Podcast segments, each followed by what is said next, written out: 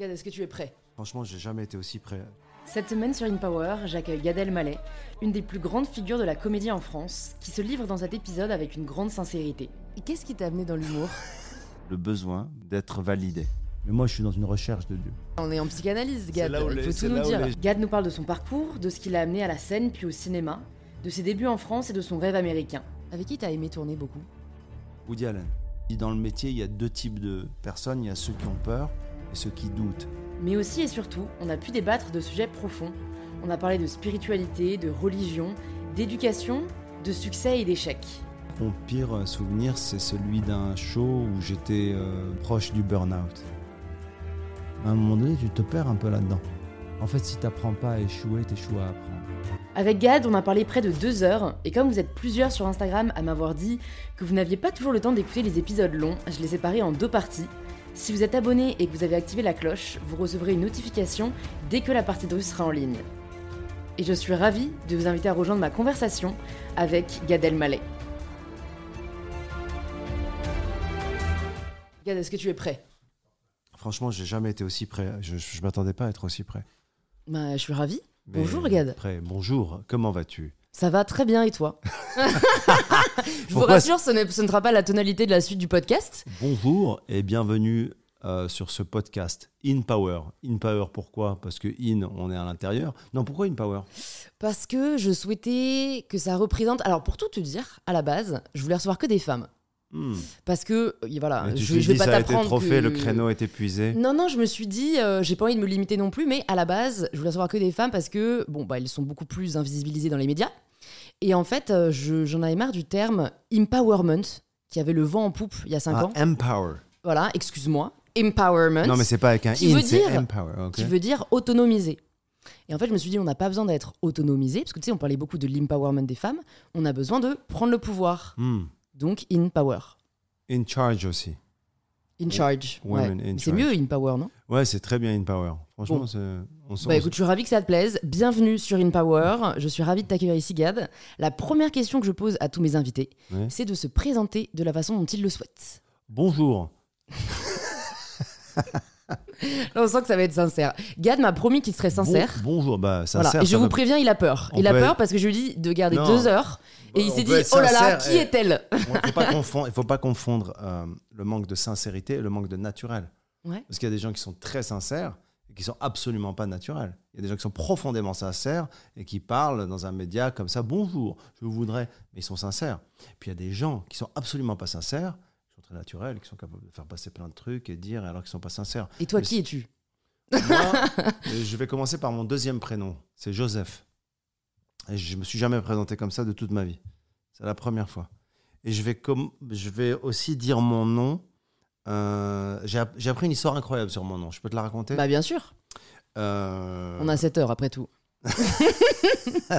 Tu n'es pas sans savoir, puisque tu es une, euh, une, fille cultivée et érudite, et tu as quand même euh, fréquenté les grandes écoles de, ce siècle. Tu n'es pas sans savoir que euh, en 1492, l'Inquisition en Espagne a fait que les Juifs ont été expulsés par Isabelle la catholique. Eh bien, mes ancêtres, mes aïeux s'appelaient Bueno, la famille Bueno.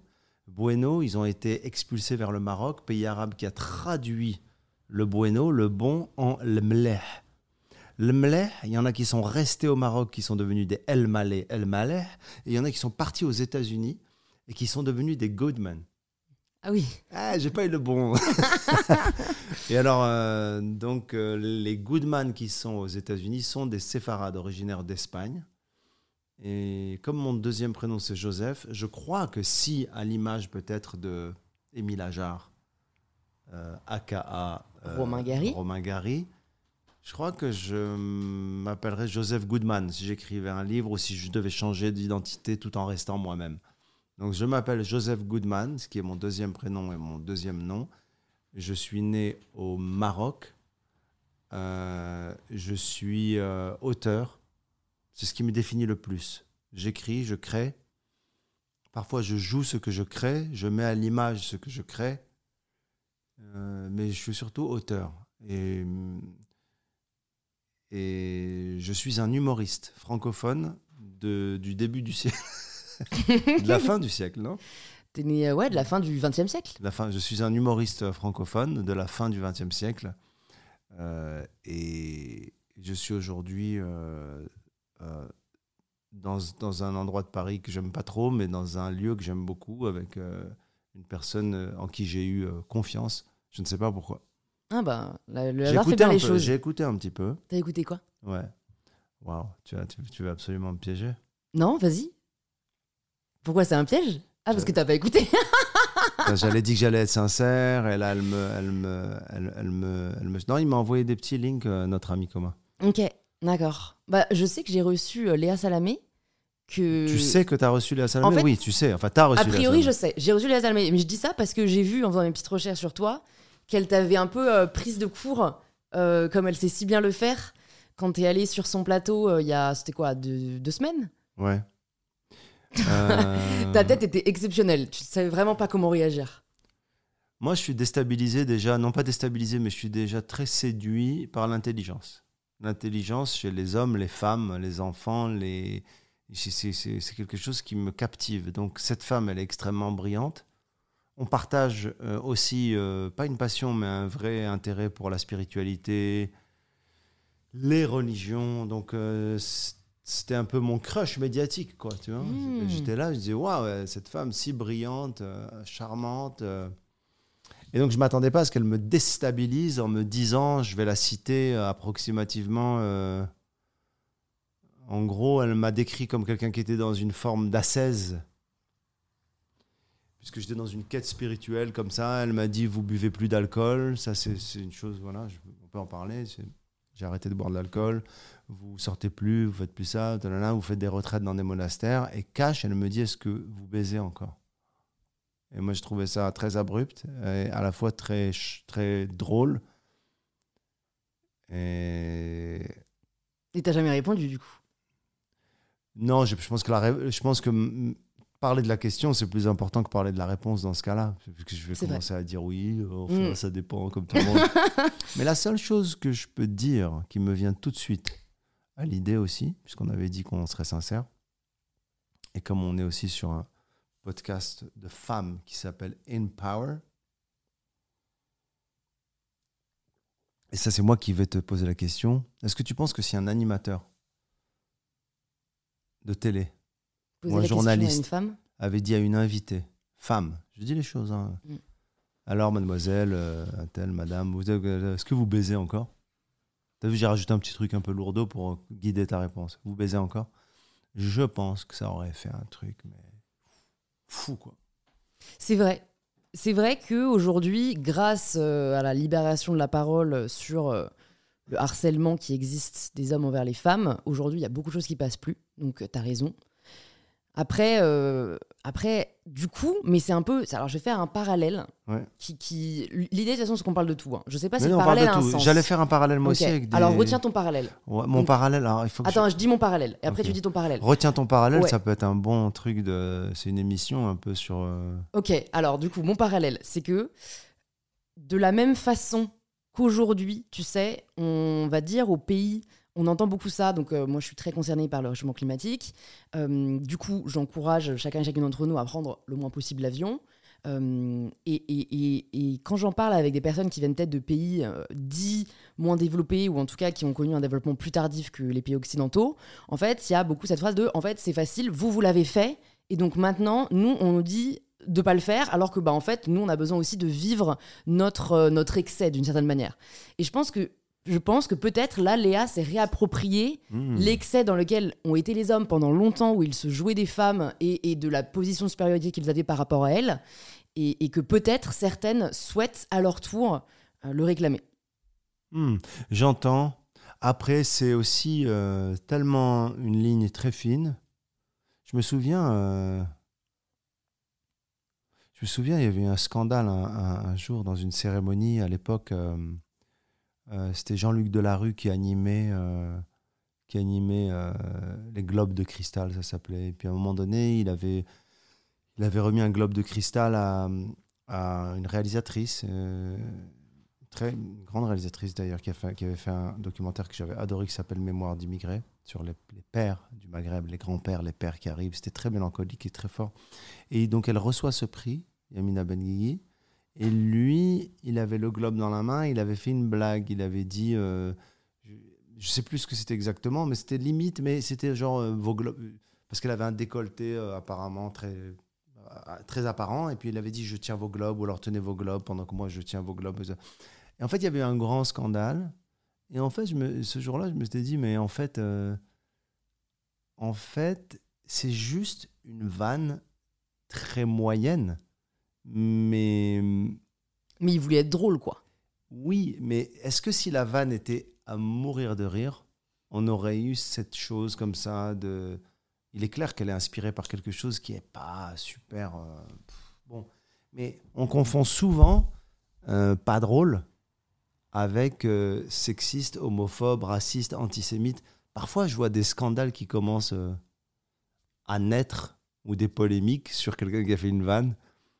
Et j'ai- j'aimerais tellement crier avec un haut-parleur, mais attendez, c'est pas drôle. Et en fait, le vrai danger, c'est si tout le monde est mort de rire. Ça, c'est un danger et que ça trimballe une idée qui est mortifère.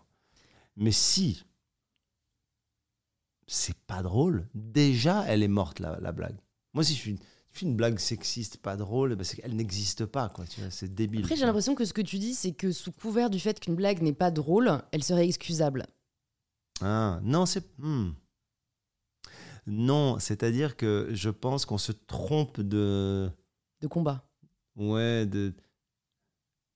En fait, il y, aurait plusieurs cas finalement, parce qu'il y aurait la pas drôle sexiste ou raciste, la drôle. non, mais c'est pour ça, quand même, il faut Ouais. placer des limites. Pour qu'il y ait humour, il faut qu'il y ait de la vérité. Pour qu'il y ait rigolage et rigolade et rire et éclat de rire et chute et surprise, il faut qu'il y ait une vérité. Sinon, euh, il se dit rien du tout, quoi. Il se dit rien. Euh, T'as déjà été vexé d'une blague? Parce qu'en fait, c'est ça, Oui. c'est ce à quoi on touche, c'est Quand ça. j'étais C'est que gamin. Ah, euh, blessé ou vexé? Blessé. Hmm. Waouh. Quand j'étais gamin, il y avait une réflexion. Ah oui, non, ah non c'était une réflexion, c'était pas une blague. Tu veux dire une blague qu'on ferait sur moi et qui me blesse? Ouais. Parce qu'au fond, c'est ça qui rend euh, parfois l'humour euh, Hmm. Non acceptable, ou en tout cas, on peut le Non. remettre en question, tu Non, vois. C'est s'attaquer à des attributs physiques. Tu sais, c'est un peu les. Mais bon, moi, je sais qu'il y, a- il y a une émission, je sais pas si tu t'en souviens, qui s'appelait Yo Moma sur MTV. Ah. T'en as entendu parler? Non? Non. C'est c'est une émission, euh, bref, moi que, que je regardais à l'époque où j'avais MTV. Et en fait, l'idée, c'était de vanner. Donc, c'était deux, deux mecs qui s'affrontaient. Euh, c'était entre le rap et l'humour. Ouais. Et ils devaient vanner la mère de l'autre. Mais ça peut être marrant. Mais Il du coup, en fait, mère c'est que. Tu te rappelles?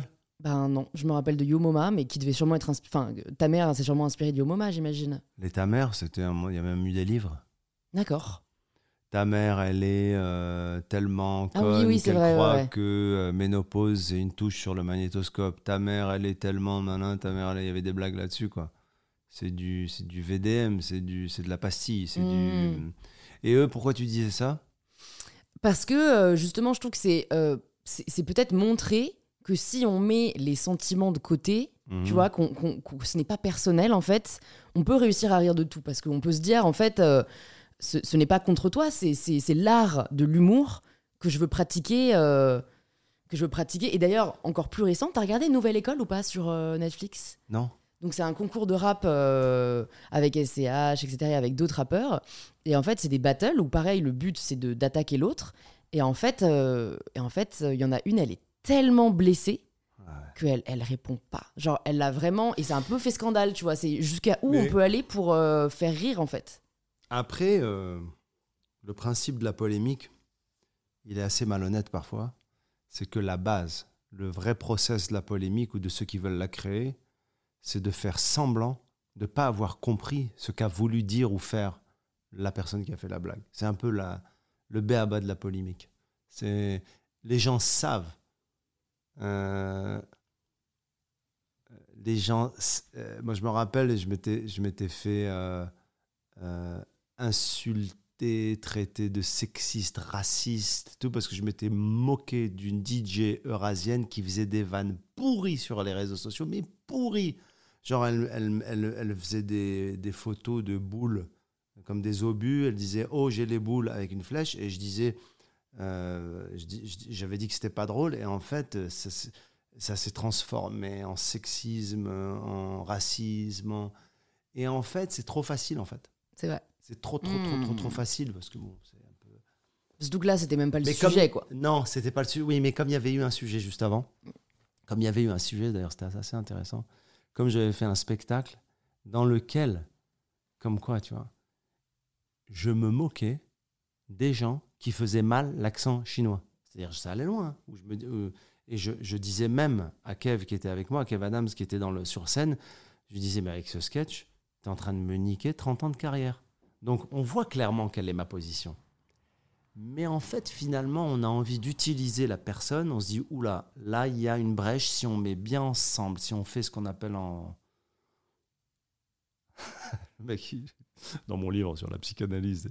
Non, non, mais c'est de la reconstruction. Ouais. Si on fait de la reconstruction, on peut faire en sorte que ce mec-là, on va le rendre raciste euh, chinois. Non, c'est sûr, c'est sûr. la- Moi, je peux te rendre euh, euh, antisémite, hmm. raciste, euh, anti-mec. euh, c'est- un peu la, la dérive, en fait. C'est la dérive. Ouais, Tu la- l'as observé depuis quelques années? Ah ouais, c'est terrible. Mais encore une fois, c'est qu'une question d'honnêteté. Parce qu'on sait ce que trimballent et qui sont les gens, on sait ce qu'ils disent, ce qu'ils veulent dire, on sait ce que. Moi, ce que je me demande, c'est est-ce que c'est international? Parce que Ouais. toi qui as eu. euh, Ouais, Bah, ouais, tu tu- l'observes partout. Et nous encore, on est un peu protégés. D'accord. Moi, je trouve qu'aux États-Unis, c'est pire. Ah ouais. Donc, euh, mais. euh, La bien-pensance, Ouais. Euh, la, la bien-pensance, les. euh, Après, ils ont et légitimement, ils doivent se protéger contre. Mais sur le racisme anti-noir aux États-Unis, à un moment donné, ça a changé même le comportement des gens. Alors c'est c'est plus que légitime parce qu'il y a eu euh, et Dieu sait si les dérives elles ont été, euh, elles ont fait des ravages et c'était révoltant. Mais quand ça modifie euh, le paysage psychologique d'un pays, c'est c'est Hmm. bizarre ou alors des noms, des mots que tu n'as plus le droit de dire, où il faut faire attention. C'est euh, alors quand ils sont insultants, péjoratifs, je comprends, mais mais même les dérivés de toutes sortes de mots qui, euh, moi ça me ça me fait un peu, euh, ça me ça me fait bizarre parce que c'est pire quoi. Mm. Ça me, ça, en tout cas, ça Bah, me- surtout qu'en tant qu'humoriste, j'imagine que. Ouais, t'as envie de parler librement, quoi. De, de... Alors que là, tu dois réfléchir à quel mot tu emploies pour pas blesser. Ça, c'est. Je sais pas, ça doit être un exercice qui doit quand même être. euh, Ouais, alors complexe. c'est bien et pas bien. C'est bien, euh, c'est pas bien parce que je sais même pas pourquoi c'est pas bien. J'ai pas la fin de cette phrase. Si on peut la- On peut la couper. Non, moi je pense qu'il faut la garder. D'accord. Ah non, moi je la garderai. Et qu'est-ce qui t'a amené dans l'humour Bah, c'est qu'on me coupait, on m'a coupé. Bon, on m'a coupé très tôt. Ça s'appelle la circoncision. Ça s'appelle la. Brit Mila. Ouais. Euh, Qu'est-ce qui m'a amené dans l'humour Le- L'intelligence. Non, euh, ce qui m'a amené dans l'humour, c'est le besoin, le besoin, besoin euh, d'être validé. Hmm. Je suis très agréablement surpris parce que je, je suis très content en fait aujourd'hui parce que je suis pas en promo. Mm. Et donc je réalise que quand on est hors promo, on n'a pas de réflexe. On n'a pas de mécanisme. Ça peut nous déstabiliser un peu et dire attends, euh, ah, c'est quoi cette question Mais c'est bien. Et parfois quand on est en promo, pas tout le temps, euh, je le dis pour tes confrères journalistes de la presse traditionnelle, eh bien parfois on crée ce qu'on appelle des éléments de langage. Ouais. Et ça devient des formules, tu vois. On a une réponse qui est limite, euh, elle va presque en- avant même la question, on sait ce qu'on va dire et c'est terrible. Euh, Mais là, donc, je- toi, c'était le besoin d'être validé. ouais, validé. Tu t'en ouais. es rendu compte euh, assez tôt ou c'est avec le. Bah, je ne l'ai pas temps analysé comme ça, tu vois. Quand j'avais 6, 7, 8 ans, je me disais pas j'ai besoin d'être validé. Mm. Je vivais euh, la, la quête de validation. Et alors, d'où elle te. Enfin, tu penses que c'est un manque de validation par tes pères, par ta, par ta famille par... Parce que pour avoir vu ton film, voilà, même si t'es plus en promo, on en parlera quand même. euh, qui, est toujours dans les salles. Qui est toujours dans les salles, euh, donc- pas en promo. Ah, on perd pas le nord qui est toujours dans toutes les salles euh, de France et qui est éligible dans toutes les catégories au César. Voilà. Mais, mais, mais voilà, c'est pas l'image qu'on se fait de ta Et qui famille. est à 450 000 entrées, ce qui est un score incroyable pour un film qui a coûté moins d'un million d'euros. Bon, bah vraiment, on va en parler On alors. l'a pas en promo. On va, non, non, mais on va en parler. Et, et c'est vrai qu'on a l'impression que tu as toujours été euh, voilà, assez admiré, assez, assez soutenu, assez. euh, Non, non, pas du tout. Ok. Euh, moi, j'ai eu, euh, je peux le dire aujourd'hui, j'ai eu des parents qui, je pense qu'ils m'ont aimé à leur manière, mais ils m'ont pas donné confiance en moi sur ce qui était de mon, de mon intelligence ou de ce que j'étais ou des talents que j'avais ou parce que c'est que plus tard. moi, je le dis là parce qu'ils écoutent pas les podcasts. Tu vois. C'est par exemple ça, je le dis pas chez Drucker Ok. Parce que ils vont l'écouter. Hmm. Mais là, mes parents, ils vont pas. Désolé, ne le prends pas mal. Non, mais c'est pas grave. Au ça se contraire, trouve, on aura des belles en- surprises. remets-toi en question et interroge-toi sur le fait que les gens de 84 ans n'écoutent pas ce podcast. Ouais. Ou peut-être qu'ils l'écoutent. Ah, Boris Cyrulnik, il est venu euh, sur le podcast, il a 88 ans. hein. Waouh. Là, tu me bluffes parce que s'il y a vraiment un invité avec lequel tu aurais pu me bluffer, ben c'est lui. C'est vrai? Bah, Et t'as pas écouté l'épisode Bah, t'aurais Bien dû. sûr. Bah, mais sur le je vais retour, je te, ouais, je te l'enverrai. Je vais C'est l'écouter. vraiment, il explique, en plus, je pense Ne me mets pas en faute tout de suite. je vais l'écouter. Ouais.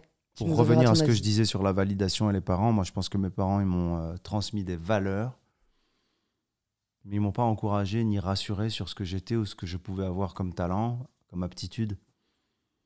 Et franchement, je le dis, euh, je leur dirais même à eux, c'est une forme de pas de mauvaise foi, mais presque. En gros, ils sont heureux et fiers de mon parcours, mais ils n'auraient pas misé un euro euh, au départ. Hmm. C'est un peu comme les profs qui vous virent du cours et quand je t'ai connu, ils te disent j'ai toujours su que vous allez. Non, c'est pas vrai, t'as Ouais. pas toujours su, soyons honnêtes. T'as cru que c'était une mauvaise idée. Mais mes parents, ils ont cru que c'était une mauvaise idée, que j'ai. C'est pas que... Moi, je pense qu'ils ils étaient séduits par mon talent et mon aptitude à faire rire, à imiter les gens surtout, à faire de la musique. Mais. Alors, c'est paradoxal, je dis ça, et en même temps, s'ils avaient validé tout, ben, peut-être que je serais pas artiste. Bah, c'est ce que, c'est ce que j'allais te dire. J'a- J'allais te dire comment est-ce que du coup tu as essayé de transmettre cette validation à tes enfants pour pas qu'ils ne ressentent ce manque de validation? Et d'un autre côté, Hmm. est-ce que tu as envie qu'ils ça, se sentent validés parce que est-ce que ça te donne pas après une, une rage presque une volonté oui, d'accomplir ouais, que tu n'aurais pas eu sinon? Même ça, on sait pas quoi. Mais alors, je pense à un autre truc, tu vois. souvent, euh, je vois des gens qui, euh, chez qui je vais, chez des potes, tu vois, ils ont des enfants qui jouent de la musique. Et hum, alors, peut-être que je suis un peu dur avec ça, mais ils appellent le gamin, viens, allez, mets-toi au piano. La gamine ou le gamin se met au piano et il joue, tu vois. Il joue un morceau, mais by the book. La partition, pas une seule faute, machin, tout le monde fait bravo. Bah, moi, je pense que ce- ces gens-là, ils seront jamais des artistes. C'est peut-être dur ce que je dis, mais je pense qu'un gamin à qui tu dis allez vas-y joue, oui je joue, tac, voilà, eh, c'était bien. Ben non, là tu me, t'es- parce que je dis pas qu'il faut absolument être tourmenté, mais quand tu as quelque chose à donner, ben tu as un peu d'appréhension, tu as un peu de trac, tu sais pas, tu euh, et puis les parents qui pensent qu'ils vont faire de leurs enfants des virtuoses parce qu'ils ont joué un truc de Beethoven euh, en- en- rapidement avec une aisance folle. Ben non, non, non, c'est faux. après, pour répondre à ce que tu dis qui est assez intéressant sur comment tu valides et tu donnes et tu transmets à tes enfants après, je pense que tu n'as pas la clé puisque eux, ils vont devoir trouver aussi un manquement, celui que moi je décris avec mes parents. Mes enfants, à nouveau, à leur tour, vont devoir, devoir ressentir. Ils vont dire un truc. Moi, je suis sûr qu'un jour, mon fiston, il va me sortir une histoire dans 10, 15, 20 ans de dingue où j'aurais même pas imaginé, où il va me dire euh, le jour où tu avais été faire ce podcast, euh, tu m'as laissé seul. euh, et tu as été euh, faire In Power euh, C'est bien, fais-moi culpabiliser. pendant, pendant une 7 heure. heures. Pendant une heure 10. Non. Je sais pas ce qui va me sortir. tu, tu leur en parles parfois ou pas? Parce que De ton pense- podcast? Non, arrête. Les enfants, les, les enfants et les personnes âgées n'écoutent pas ton podcast. Non, est-ce que tu leur en parles de, de... Parce que je pense, pour avoir aussi Par eu- contre, j'imite les podcasts pour enfants à mon fils parce que mon fils, qui a 9 ans, ah oui, il vient d'avoir 9 ans, il a un grand sens de la dérision. Et les podcasts pour enfants, il y a une- un ton, et il y a des bruitages qui le font beaucoup rire. Des. Il est là. C'est ça. Ah, hum. Avec des espèces de trucs conceptuels, quoi. On dirait du Arte pour enfants. Et ça, ça le fait rire. Mais je reviens à la question. Est-ce que à mes enfants, je transmets? Oui, en ça, fait, je le couperai, je pense. Je sais pas. Non, l'imitation était bonne. Non, non, mais en fait, ce que je me demande, c'est que pour avoir aussi eu un manquement euh, de mon côté, et, et donc je pense que c'est ce qui nous pousse à. Qu'est-ce que tu fais Bah, je regarde les D'accord. chocolats. Euh, en fait, il y a une. y a- oui, il y a une- quoi, il y a- ah, c'est, ah, y a, c'est ça fait partie d'une rubrique après? De quoi les chocolats? Ouais. Ah non, non, pas du tout. Ah, tu, peux... Non, tu peux les manger. Mais en fait, je rigole parce que celui-là, mais du coup, que tu vas ouvrir maintenant, comment soit tu peux être- du vrai, en fait, je l'ai croqué. Et je n'ai pas aimé. je l'ai remis dedans. Ah oui, donc tu as, tu, as, tu as retourné le truc en me disant qu'est-ce que tu fais? Parce que tu as stressé sur le fait que je vois ton croquage. Ouais, mais du coup, c'est pas grave. Maintenant, tu sais, tout le monde sait. Un peu les gamins qui cachent quelque là, chose mais- dans leur poche et qui disent à leurs parents Mais quoi? Qu'est-ce qu'il y a Parce qu'ils sont stressés. Non, mais j'ai cru qu'il y avait comment tu peux t'étonner que s'il y a une boîte avec un chocolat, j'ouvre la boîte avec le chocolat? Bah, je sais pas, parce que moi, je t'ai proposé des chocolats avant et tu m'as dit non. Alors, je Parce pensais que j'avais envie de finir. choisir, j'avais envie de faire euh, Ceux-là, tu peux les prendre. Ils sont. à sont maguise.com quoi. Bon, alors, alors, je quand même, pour revenir à nos moutons, c'est que je pense que pas mal de personnes qui nous écoutent ont peut-être justement ressenti nombreux, hein, que- ces manques avec leurs parents, mais c'est aussi parce que il n'y avait pas de dialogue, en fait, presque. Tu vois, il n'y avait pas de. Enfin, moi, j'ai jamais eu d'assessment de mes parents qui me disent. euh, je sais pas, à, à 8 ans, bon alors Louise, tu vas bien? Est-ce que, est-ce que euh, on peut, est-ce qu'on peut s'améliorer? Est-ce qu'on t'apporte tout ce dont tu as besoin? T'as Enfin, jamais eu ça? Non, j'ai jamais eu ça. C'est incroyable. Moi, je pensais que c'était propre à une culture, à une génération, alors que tu es bien plus jeune que moi. Mm. Tu ne viens pas d'une culture euh, ni séfarade, ni maghrébine, ni méditerranéenne d'ailleurs. Je suis pied noir Ah ouais, pied noir. de ma grand-mère. Waouh, ok. Donc, il peut y avoir aussi un atavisme. Mais, Mais non, parce que tu vois, euh, bah, en l'occurrence, cette grand-mère-là était hyper, euh, hyper généreuse et hyper chaleureuse. Je pense que c'est une personnalité avant tout. Mais tu vois, est-ce que toi, tu fais ça avec tes enfants? Parce que personnellement, je pense que c'est une des clés qui permet d'éviter, en tout cas, des gros traumas. C'est Ah déjà de leur demander, en fait. Parce que si ça se trouve, tu le sais pas, mais oui, ton fils de 9 ans, euh, il trouve que, euh, je sais pas, tu, tu, tu le considères pas assez, euh, que tu le traites trop comme un petit. Moi, je sais que j'en ai souffert, j'ai l'impression qu'on me traitait Ah ouais. vraiment trop comme une enfant. Et donc, je pense que le fait d'en discuter, Mais ça comment, libère alors beaucoup de. ah, c'est génial. Comment Bah alors, euh, je pense que tu devrais, tu vois, tu te fais un déj avec chacun de tes, de tes fils. Et, En mode nouvel an, tu vois. Nouvelle année, bah voilà, fiston, pour cette année, j'aimerais que tu me dises, euh, est-ce que tu penses que je peux m'améliorer sur les Waouh. aspects de ma parentalité Euh, Est-ce qu'il y a un manquement Euh, Est-ce que tu, tu aimerais que je voilà, sois plus... euh, tu vois, que ce soit présent, euh, chaleureux, euh, supportif. euh, parce que en effet, je pense qu'on a tous des, bah, des traumas et tous des défauts et que parfois on ne se rend pas forcément compte. Waouh. Je sais pas si j'arriverai à faire ça. Je pense que ce serait une manière de le faire, mais pas cette manière-là. C'est fou ce que tu. Je Ou alors je serais plus à l'aise avec le petit. D'accord. Parce qu'il est encore plus... Parce est- Petit. Ouais, plus malléable, plus... ouais. Hmm, Il a quel âge ton autre fils? 22, Ah ouais, ouais, donc ouais. tu vois? Ouais. 22, euh, je pense que c'est plus un échange. Sur euh, j'ai réfléchi à ça, je pense que toi.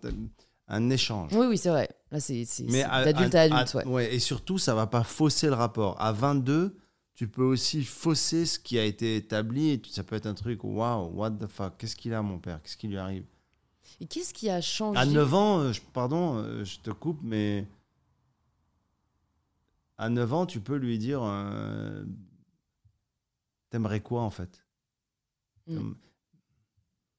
Même s'il répond à côté, ou même s'il dit des conneries, même s'il dit je rêve qu'il n'y ait pas d'école et que tu m'achètes tous les jours des bonbons et que. C'est pas grave, il peut Mm. dire ça. Mais le fait que je sois. ah, mais je te remercie alors de me. En plus, t'as pas d'enfant. Non. Tu donnes des conseils à.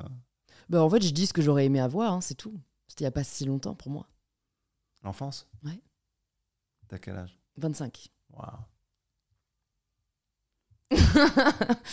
non, mais c'est ouais, c'est euh, quelque chose Tu qui m'a marqué. fier alors de Pourquoi? ton accomplissement. Ah, bah écoute, t'arrives à ressentir la fierté, toi? Moi, non. Ah oui, vraiment. Ouais, vraiment. T'as toujours su? Non, j'ai pas toujours su, mais euh, j'arrive euh, à me. J'y arrivais pas avant. J'arrive à me déconnecter d'une vraie ou d'une fausse humilité, euh, ou alors exagérée, ou alors encombre- encombrée par le souci de on va penser que c'est de l'ego. Et Moi, je suis, je suis pas là-dedans. Il y a quelques jours, j'étais au Vatican, rencontrer le pape. Je suis sorti de là. Je me suis dit, avec beaucoup de, de calme, ben, je suis très fier. Très fier de, de, mon parcours. Je suis très fier du chemin que j'ai pris. Je suis très fier. euh, ça m'a fait un petit flashback. euh, moi, gamin, dans les rues de Casablanca, je me suis vu euh, en train de parler avec le pape. Je, je me suis dit, ben, c'est super de pouvoir accéder à ces gens-là, alors que quand tu étais gamin, on t'écoutait même pas, et puis on te disait que tu étais bête et que tu ferais jamais rien de ta vie. Alors, c'est pas une fin en soi, et c'est pas tout le monde ne doit pas voir le pape. Et c'est même pas sur la religion que je parle là. Enfin, c'est le pape quand même. ça n'a rien à voir avec le christianisme. hein, faut pas... Non, ce que je veux dire par là, c'est que j'ai ressenti une grande fierté. Mm. Alors, je ne je, je mets pas tout sur, sur moi, mais c'est un des aspects la rencontre que j'ai eue au Vatican avec le pape. C'est quand je suis sorti de là, même avant, bah, je me suis dit, je suis fier. Quoi. Et pourtant, j'ai relevé que, tu as, le que pape tu as a dit Non, non, t'inquiète, je te la ferai pas celle-là. Non, mais quand tu parles du fait que tu n'as pas de fausse ou de vraie humilité, euh, j'ai relevé une phrase que tu, que, tu, que tu as dite, qui est mon plus grand péché, l'orgueil. Oui.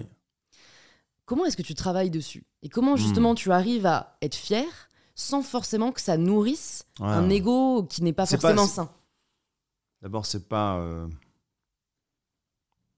c'est pas antinomique et puis c'est pas la même chose, moi, je pense. C'est absolument pas la même chose. Orgueil et fierté? L'orgueil, on peut tout à fait être. euh, on peut être tout à fait. euh, en, fait, en fait, être fier, c'est ressentir une joie profonde aussi et presque rendre grâce à. et, et être. je vais faire un anglicisme, mais j'aime bien le mot. euh, J'aimerais bien d'ailleurs trouver la, le mot grateful et thankful. Grateful, c'est reconnaissant. hein. Ouais, reconnaissant et thankful, c'est? Ouais, c'est la même chose. ouais. J'aime bien ces deux mots.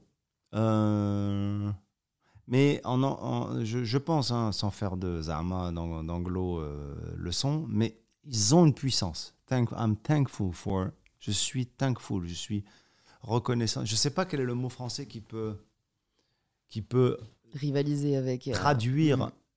finalement, au-delà du sentiment, c'est presque une position. Position, à quel point je suis, je suis presque dans la... Je, je- je me... Je, je- je suis désarmé de tout orgueil, je suis... euh, donc, être, la joie que procure euh, la fierté, la grande joie, quoi, tu vois, de l'accomplissement, elle n'a rien à voir avec l'orgueil. Mais parfois, tu as même des gens dans leur humilité ou leur pseudo-humilité qui sont que dans l'orgueil. Mm. C'est, euh, euh, ou alors, euh, pardon, pourquoi je veux refermer ça alors que, tu vois, je sais pas, les gens qui disent par, par exemple à mon petit niveau, mon petit niveau, c'est des orgueilleux quoi. De quoi tu me parles à ton petit niveau? Dis-moi ce que tu veux me dire. Alors bon, je te dire à mon petit niveau. En fait, c'est quoi cette histoire? Je suis pas un bon catholique, je suis pas un bon juif, je suis pas un bon musulman, je suis pas. Ouais, tu sais, je suis pas. En fait, c'est une coquetterie finalement. C'est une coquetterie, c'est euh, c'est une manière de se mettre en avant par un aspect euh, en, c'est-à-dire en façade, ça fait genre un grand zama. Je me je, je m'efface, ouais, mais pas euh, du tout. Dans l'humilité, ouais. Ouais, ça c'est de l'orgueil, tu vois, Mm. ça c'est de l'orgueil. Alors que être dans la fierté d'un accomplissement profond avec la reconnaissance, la joie qui l'accompagne, c'est pas orgueilleux quoi. Mais ce dont j'ai parlé, peut-être, je sais pas où tu as vu ça, mais j'ai dû en parler sur l'orgueil, c'est que parfois je me suis fait du mal par orgueil dans mes relations, euh, dans mes amitiés, dans mes relations amoureuses, dans mes relations avec les peut-être la presse quand elle écrivait un article, ou alors peut-être le public euh, qui percevait un, un travail, une œuvre cinématographique, théâtrale. ou- Et en fait, euh, ouais, l'orgueil, c'est terrible. C'est terrible parce que c'est euh, un poison. Mm. C'est un vrai poison. Et moi, j'en ai. Et parfois, j'en ai trop et il faut pas. Et t'arrives à t'en sevrer Hmm, je travaille beaucoup dessus. Euh, c'est pas évident, mais au quotidien, quoi. Au quotidien, on est dans l'orgueil permanent et parfois c'est même avec des gens qu'on connaît pas. Mhm. Regarde ce qui se passe dans la rue, dans la, dans la- juste entre automobilistes, c'est quoi d'autre que de l'orgueil et de l'ego? Des gens qui se connaissent pas, qui se sont jamais vus de leur vie, qui se suivent en bagnole pour aller dire à l'autre que c'est moi qui vais te tuer. Mais qu'est-ce qui se passe? On se connaît pas, on s'est jamais vu. Et ben c'est un ego, c'est on a blessé euh, quelque chose, on a appuyé sur un bouton qui est autre chose, peut-être sur le petit enfant qui a été humilié pour plein de choses, je sais pas, mais euh, je ne peux pas concevoir que euh, tu vois, je peux pas concevoir que deux personnes qui ne se connaissent pas puissent euh, s'en vouloir autant. Quand elles se connaissent, c'est différent. Mm. Il y a un mantra que j'aime beaucoup, que j'ai écrit euh, sur une affiche, c'est nourris ton âme, pas ton ego. Et je trouve que ça Et doit comment être- tu nourris ton âme alors? Comment est-ce que je nourris mon âme? Écoute, euh, personnellement, c'est beaucoup par, par, Par justement ce que je ne fais pas moi. Donc c'est par euh, l'écoute, par la lecture, par les débats, par les échanges. Donc tu vois, c'est pas forcément en produisant. J'adore produire, hein. Tu l'inities quand même. Oui, je l'initie, bien sûr. Oui, oui, je l'initie. Mais tu vois, vraiment, euh, moi, je le, je, le, je le vois au sens propre. La nourriture de l'âme, c'est tout ce qui peut euh, me nourrir intérieurement. Donc, euh, des rencontres, des lectures, des voyages. Euh, et pas forcément dans la production. Et du coup, j'essaie de me le rappeler parce que mon métier, voulant que je dois produire beaucoup, que ce soit des podcasts, des vidéos, des, des livres, enfin voilà, en fait, je me rappelle que la finalité, ce n'est pas ça. C'est c'est- c'est ce qui m'a nourri avant et ce qui peut-être m'a donné envie de créer. Mais si jamais on arrête de nourrir son âme, en fait, on ne produira même plus, quoi. Et alors, tu fais une différence entre ton âme et l'intellect, c'est-à-dire nourrir aussi, par exemple, la curiosité, elle est ou elle est non, pour moi, c'est un peu, c'est un peu lié. Ouais. Et tu Parce- vois, mais c'est Parce marrant que moi, j'ai ça. Ouais. J'ai besoin de nourrir peut- peut-être mon âme aussi. Ouais. Bah toi, par la spiritualité, tu beaucoup. Oui, Euh, et, et- et moi, fut un temps, mais, mais j'ai un peu été déçu de, de. Alors, plus de la spiritualité que de la religion. Et d'ailleurs, je voulais te demander aussi ça.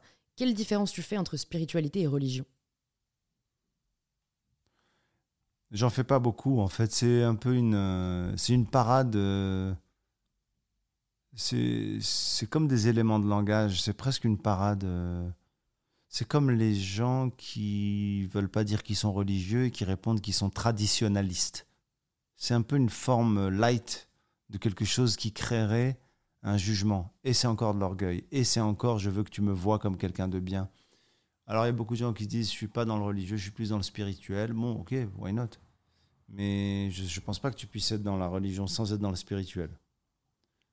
D'ailleurs, la spiritualité, euh, après, euh, je pense que ce qu'ils veulent entendre, parce qu'il existe une spiritualité sans Dieu en fait.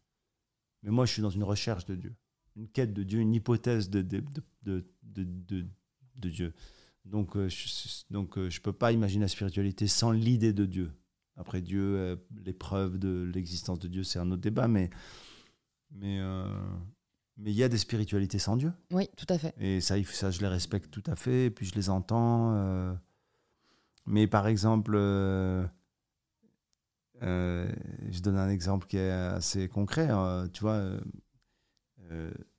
pendant un, un date avec une femme,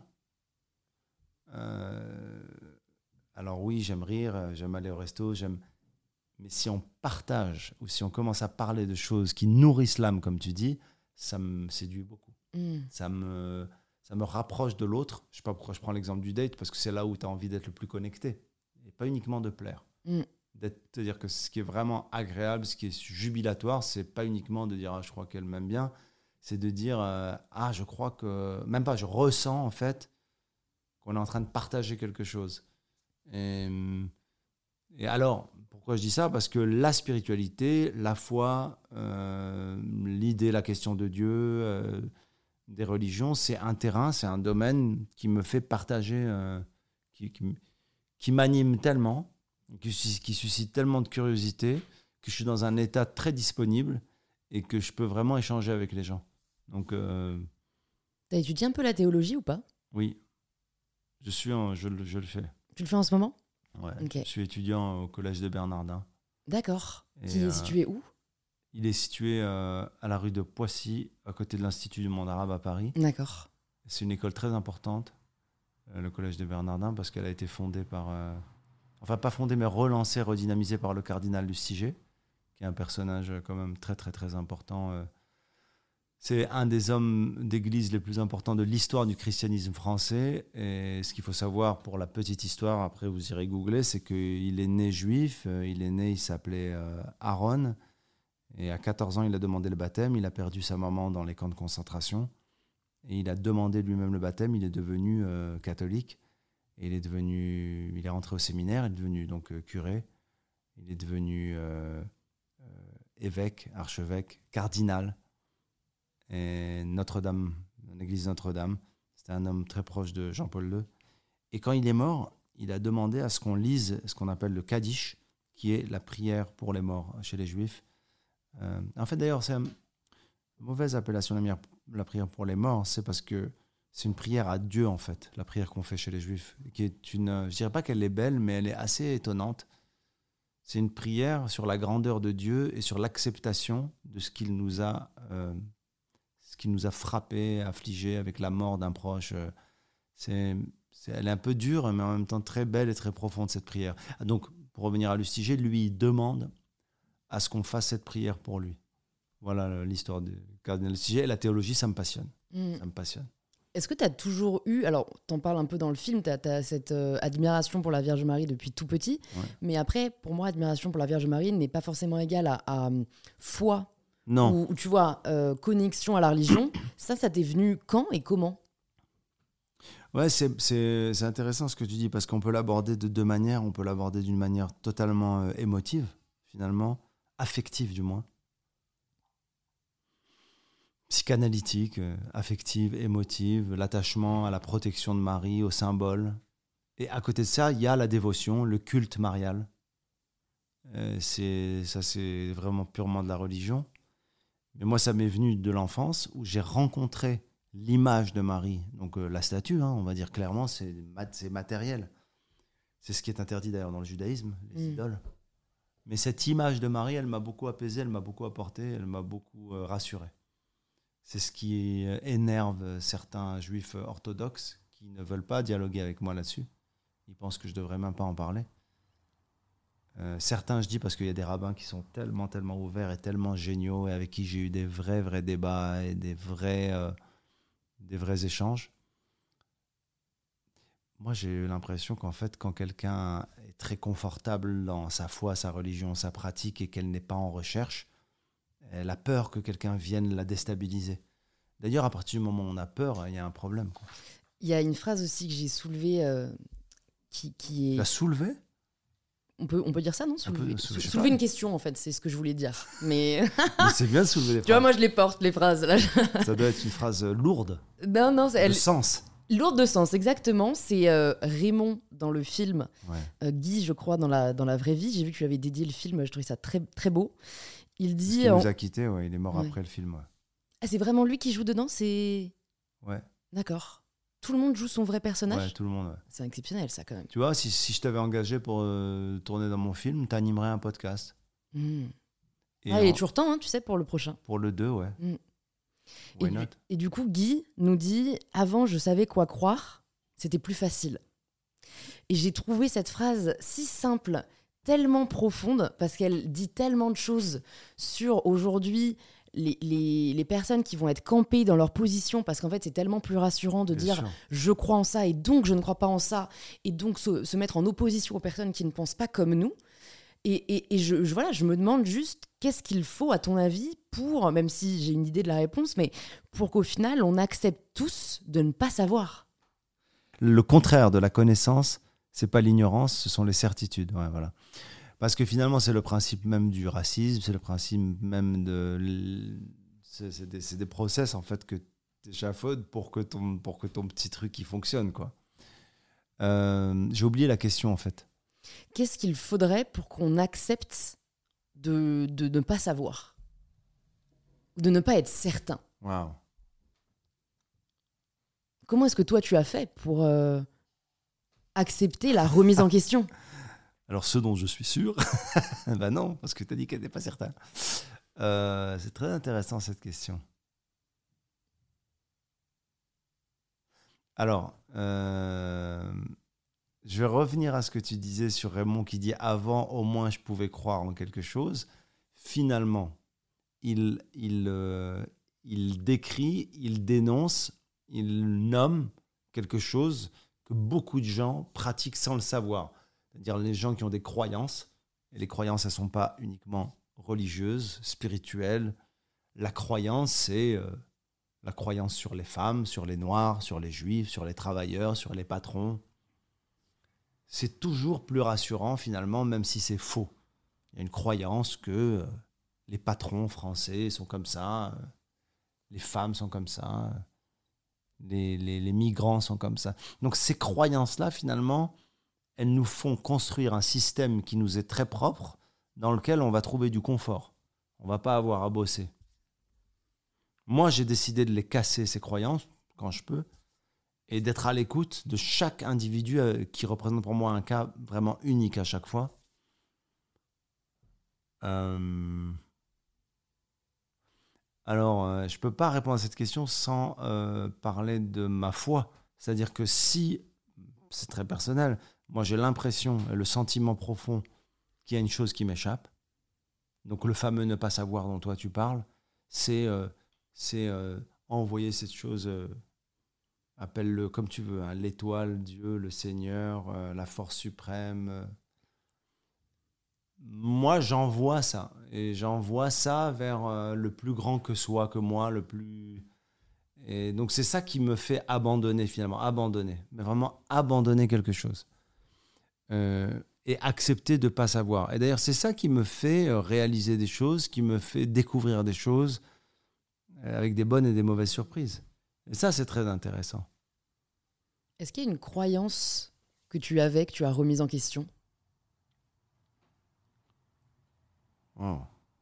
Euh, Ah, comme quoi, tu veux dire euh, Je sais pas, tu pensais que euh, bah, les patrons, c'était tous des, des vendus euh, ou qu'ils étaient uniquement euh, intéressés par, par l'argent et en fait, en me rencontrant, tu t'es rendu Non, compte je que, crois que je crois que ce qui m'a le plus le, le cheminement que j'ai fait un peu, mais c'était en parlant avec la nouvelle génération. les a priori que j'avais pour une certaine une certaine manière de voir l'écologie, euh, c'était quelque part une manière moi aussi d'utiliser le pire qu'il y a là-dedans et reconstruire quelque chose pour pouvoir mieux euh, soit faire une vanne, soit dénigrer. Et finalement, j'étais dans un mécanisme que moi-même j'ai subi. Euh, donc je me suis dit, c'est pas cool. Et en parlant avec la génération de mon fils qui a 20 ans, je me suis aperçu que finalement, le souci, mais vraiment le souci, l'inquiétude, la préoccupation sur l'environnement, elle n'était pas un mouvement comme, même quand moi j'ai envie d'avoir un geste, une conscience, c'est un mouvement. Donc c'est une forme de bonne action, c'est un pas. Elle n'est pas organique comme chez la, comme chez la génération de mon fils qui a 20 balais. Et donc quand j'ai parlé avec lui et sa copine et que j'ai vu leurs préoccupations, j'ai changé. J'ai changé de, de, de perception en tout cas sur euh, l'écologie, sur, euh, sur l'éveil à ça, sur le Mhm. réveil à ça. Euh, Parce que pourtant, en 2011, tu avais fait un spectacle sur l'écologie. J'en avais parlé beaucoup. Ouais, ouais. avais parlé, c'était quand même assez précurseur. euh. ça me, cons- ça me, ça me, ça me, ça me, ça me parlait, ça m'interpellait, mais je parlais des deux. Je parlais aussi des excès. Euh, donc là, j'ai dû, j'ai- là, j'ai fait un cheminement. Euh, j'ai fait un vrai cheminement. C'est-à-dire que, j'a- je- je- je- si tu veux, c'est comme quand tu vois un croyant, tu vois, par rapport à la spiritualité. Tu vois quelqu'un qui croit et qui est animé profondément par sa foi, ça te saisit. Non pas que tu es convaincu, mais tu te dis, attends, il est tellement entier, je vais l'écouter. Hmm. Eh bien, quelqu'un C'est une aura, est- en fait. hein. ben oui, quelqu'un qui est animé, vraiment qui est animé, qui n'est pas dans l'activisme. Parce que l'activisme, qu'est-ce que ça fait bizarrement Malheureusement, on le voit avec euh, tout le- toute la branche d'écolo-terrorisme qui est totalement contre-productif, mais moi-même qui me révolte, quoi, parce que c'est vraiment, je me dis, mais qu'est-ce que vous êtes en train de faire? Vous êtes sensibilisez absolument pas les gens, surtout qui n'ont rien à voir avec le process dans lequel vous êtes. Et la majorité des gens, par rapport à l'écologie, ils ont besoin qu'on leur enseigne. Alors oui, ah bon, euh, ouais, mais c'est normal, vous devriez. Non, ils ont besoin qu'on leur enseigne. Donc, si tu veux, quand on voit les gens qui sont animés, moi j'adore, qui sont animés, ça m'inspire, c'est vertueux. Donc, je suis très à l'écoute de la nouvelle génération, ceux qui ont 20 balais aujourd'hui, parce que pour eux, la planète est un endroit euh, qui est totalement en conscience, quoi. C'est-à-dire que c'est organique, ça fait partie de leur ADN. C'est pas comme moi quand je vais faire un truc bien, et je pense même que d'ailleurs j'ai ce truc où je, où je me vois faire, tu vois. En fait, il y a une séparation un peu entre toi et Ouais, la planète chez les personnes de votre génération, Mais alors oui. que la nôtre, c'est, ça ne fait qu'un presque. Parce que avec tout le, la, volonté d'être concerné qu'il y a, ça reste un mouvement et, on doit s'inspirer de la nouvelle génération. Sauf sur, peut-être sauf sur les océans où je suis euh, totalement connecté par mon enfance, par euh, ma proximité avec l'océan Atlantique qui est, qui est, qui est vraiment maltraité. euh, Mais d'ailleurs, attends, parlons de, de l'océan parce que je voulais t'en parler au début, mais bon, on est parti dans tous les sens, ce qui est génial. J'ai vu que tu étais parti au Canada à 17 ans. Oui, Why? L'océan. Alors c'est intéressant, on va reprendre l'océan. Quand tu es gamin au Maroc, tu es face à l'océan Atlantique. Je pense d'ailleurs même que le fait de grandir au bord de l'océan Atlantique, après c'est une manière chacun de voir euh, et d'apprécier et de, et de vivre là où il est, c'est un appel aussi vers le monde en fait. C'est un appel vers le monde. Alors encore plus quand tu es dans le nord du Maroc, c'est les bras du monde qui te, qui te prennent comme ça. Euh, moi je suis parti au Canada, c'était des raisons assez euh, floues et assez techniques. C'est parce que c'était plus facile à l'époque de faire un visa pour le Canada, parce qu'il y avait une politique de, de, de- de- de- comment dire, migratoire euh, qui était très favorable, de peuplement même. Mm. C'était carrément, ils avaient besoin de monde. quoi. Et puis mes oncles et pas mal de gens de ma famille avaient immigré là-bas. Il y avait un côté américain-français, donc j'ai pu aller là-bas. Euh, mais j'ai traversé l'océan, justement. Je traversais cet océan pour aller de l'autre côté de l'océan Atlantique, au Canada. Et T'as fait ton lycée là-bas du coup? Oui, Ok. Et lycée il y a eu un petit choc des cultures et la fac en première année de sciences politiques. D'accord. Nous avons un point commun. Nous avons un point Pourquoi commun que année sur 5-6 mois. Alors que vous, c'est 5-6 ans. T'as- tu t'es pas senti à ta place? Non, c'est pas ça la raison. En fait, moi, je, quand j'ai fini ce qu'on appelle le cégep, c'est-à-dire l'équivalent de première et terminale, j'ai voulu rentrer en droit, à la fac de droit. Je voulais être avocat. J'ai réalisé bien après, euh, en, en faisant des séances avec ma psy, que c'était pas avocat ni la science juridique euh, qui m'intéressait, mais c'était l'habit, la Ah robe, oui, d'accord. la posture. Ouais. Je voulais être avocat parce que socialement, ça représentait un truc. En fait, je voulais être acteur. Et puis être acteur, c'est génial parce qu'après, je me suis dit, tu peux être avocat, chirurgien, éboueur, euh, travesti, euh, tu peux faire tout ce que tu veux au cinéma. Et hum, Après, c'est pas plus comédien qui t'intéresse? Parce que j'ai Oui. aussi relevé. J'ai fait du cinéma parce que j'ai eu de belles opportunités, mais la scène, c'est ma vie. oui, complètement. Alors pourquoi est-ce qu'on te voit Alors, plus attends, au- je vais- je Ouais, vais- vas-y, vas-y. Non, non, je J'ai vais trop de juste- questions, donc je euh, vais je te juste laisse parler. revenir non, sur. euh, Attends. Sur le Canada, avocat, Avocat. oui, non. sciences politiques. Euh, sciences politiques. Pourquoi sciences politiques? Parce que je voulais rentrer en droit. Il y a un concours d'entrée. Il n'y a pas de concours d'entrée en France. En Au- droit. au ba- non, en fac de droit, non. Il y a le barreau après. Ouais, il y a le barreau après. Euh, moi, je, ah, au Québec, il y a un concours d'entrée. Pour entrer à la fac de droit de l'Université de Montréal, il faut passer un concours qui est très, très difficile. Je ne l'ai pas eu. Et donc, il y a une espèce de prépa, tronc commun, plateforme, appelle ça comme tu veux, qui est sciences politiques, par lequel passent les étudiants qui veulent aller en droit, en médecine, en je sais pas quoi. en- Donc, moi, j'étais là-bas par dépit un peu. Mm. Mais je dois dire, très sincèrement, que j'étais pas mauvais et que les cours m'intéressaient, pas tout. Mais les cours d'histoire, par exemple, politique, ça m'intéressait. De philo politique m'intéressait. Euh, et j'étais pas mauvais, mais j'ai été. euh, après, je- j'ai très vite bifurqué. Je savais que je voulais faire de la scène, donc j'ai arrêté, quoi. Mais euh, ça m'a intéressé, la, la- la vie d'étudiant pendant euh, quelques mois. Et pour revenir à ce que tu disais sur la scène, c'était quoi la question? Bah, la question, c'est pourquoi est-ce qu'on te voit plus au cinéma ces derniers temps que sur la scène, alors que d'après ce que tu partages. Parce que en ça fait, paye plus, voyons, enfin. Alors que la scène a l'air d'être ce qui te fait le plus vibrer, quoi. Ce qui nourrit le plus ton âme. Non, je, euh, euh, tu parles du théâtre ou du one-man show? Des pièces de théâtre? Bah, je parle de la scène, quoi. Non, mais la, la scène, la scène, scène, j'en ai fait beaucoup plus que le cinéma. Je veux dire si dernièrement. Euh, oui, enfin. Ah non, mais là, on est en psychanalyse, C'est Gab. là où, les, c'est là où les gens disent il y a eu la Covid. Ah oui, c'est vrai. Euh, non, j'ai pas l'impression. J'ai pas. Je, je- je crois par rapport aux pièces de, pièces de théâtre peut-être, mais en tout cas sur le- la, la scène, si tu comptes le nombre de jours où j'ai tourné dans des films et le nombre de soirs où j'ai joué sur scène seul dans ma vie, c'est x 10, euh, voire fois plus, beaucoup plus Mm, euh, mm. euh, sur scène. Dans ma vie, j'ai beaucoup plus été sur scène que euh, au euh, cinéma. Mm. devant ou derrière la caméra. Ouais. Maintenant, il y a une autre chose qu'il faut savoir, c'est que quand tu fais des tournées, même de 3 ans, de 4 ans, où tu joues tous les soirs, dans toute la France, dans toute la francophonie, dans le monde, ce qu'on retient, c'est le jour où tu as lancé le spectacle, le jour où ça passe à la télé. Mais, alors peut-être un peu plus maintenant avec les réseaux sociaux, mais t'as pas de d'omniprésence euh, sur euh, ah il a joué là il a fait ci il a fait ça il est alors que le cinéma tu le sens il y a la promo il y a les affiches on sent quand quelqu'un sort un film moi cette année je J'ai fait plein de spectacles, euh, mais tu le sais même pas. Ouais. C'est fou, hein Est-ce que tu sais que je joue à Menton le 14 janvier?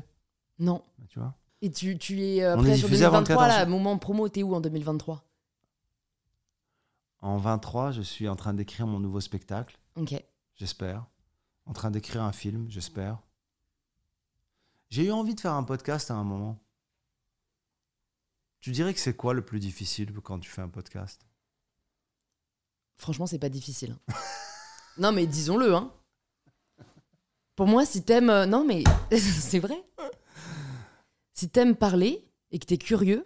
Tu vois, moi, j'ai des Tu vois, messages. ça, c'est un teaser qui est très très drôle. là, tu me ferais un petit clip comme ça. Tu dirais que c'est quoi le plus Franchement, c'est pas difficile. Rire, Et là, tombe, jingle, boum. le nouveau power. podcast de Gad C'est pas Elmaleh. difficile. Ah non, mais sinon, tu l'utilises pour toi. Ah, pour moi. Ouais. Sur pourquoi t'as lancé ton podcast. Et en fait, je pense que si tu es curieux de nature, c'est assez simple de, bah, de poser des questions, en fait. Tu vois, c'est tout. Donc, ouais, fais un Mais tu podcast. crois hein. pas que dans la vie, tu vois, on serait. Enfin, cela dit, moi, je suis très à l'aise là, comme ça. euh, La seule En chose. plus, t'es sincère et honnête, donc euh, tu vois, que demander de plus? Sincère, honnête et. Est-ce que tu crois que tu parlerais comme ça si on avait rendez-vous dans un café? Bah pff, oui, parce que moi je suis assez sans filtre. Mais pourquoi je vais dans un café, c'est qu'il y a du bruit partout autour. c'est- Ouais. T'as vu Sans filtre, le film Ouais, j'ai adoré. Triangle of Non Sadness. mais j'ai adoré. Alors, mais parlons-en. Moi en plus j'ai eu la chance d'avoir le réalisateur qui était là, c'était l'avant-première. Mais ce mec était un génie. C'est-à-dire que si jamais lui tu peux l'avoir sur ton podcast, euh, vu que tu pourras à mon avis grâce à, à ton réseau, euh, il, est, il est brillantissime. C'est un sociologue je crois de formation. Et, et, et alors j'y allais franchement sans trop attendre quoi que ce soit. Après je me suis quand même dit la Palme d'Or de Cannes ça doit être pas mal. En fait je trouve que c'est ça dit si bien les rapports de pouvoir de notre société. Je le recommande à tout le monde. Ouais, c'est fort. Moi, c'est un film que je trouvais très très fort. Très déstabilisant, très fort. Euh, justement, euh, ramener à cette échelle de ce. Enfin, je vais pas raconter le film, mais de bateaux, de crises, de trucs, de, euh, tout le système finalement. En fait, ça voilà. parle de tout. Pour moi, le fait qu'il démantèle le système et que les, les, les rapports de pouvoir soient aussi. inversés, Ça parle des femmes, ça Ouais. parle du sexe, ça parle de l'argent, ça parle du pouvoir. ça parle de l'apparence ça physique. parle de l'apparence, ça parle des réseaux sociaux. Il a réussi ça- à parler de tellement de choses. Ça parle, des, racisme. ça parle des présidents, ça parle de, de politique, enfin, ça parle d'énormément de choses. Ça parle des, des- des- même de, de la Russie, des États-Unis de manière assez subtile, Je l'ai par croisé, des personnages. euh, je l'ai vu un soir à Marrakech au festival. Il y avait un festival de cinéma. Je l'ai croisé, on s'est dit bonjour. Ouais. Ok. Je lui ai parlé un petit peu. Il était euh, Osmond, c'est ça hein? Roger, Roger Osmond, un truc comme ça? Très, très, très. euh, il était très cool. Mais ce film, il m'a vraiment marqué. Et j'ai pas vu les autres. Je crois que j'ai pas lui? vu. Ouais. Ah, moi non plus. Snow Therapy, tout ça. Non, mais c'est vrai que du coup, ça me donne envie quand même d'aller le voir. Ça me donne envie de tourner avec lui.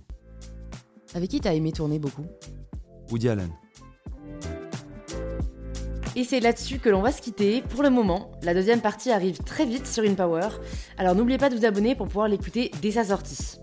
On serait vraiment heureux d'avoir vos retours sur cet épisode avec Gad, donc n'hésitez pas à nous taguer en story, gadelmalais et mybetterself, et à envoyer un petit message à Gad si le podcast vous a plu, je pense que lui fera très plaisir.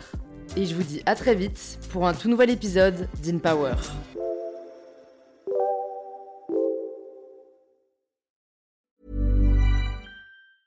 Want truly hydrated skin? Medocia's Body Care Breakthrough Hyaluronic Body Serum. It's clinically proven to increase hydration by 161%. It's lightweight, fast absorbing, and delivers 24 hours of hydration for silky smooth skin without any sticky afterfeel.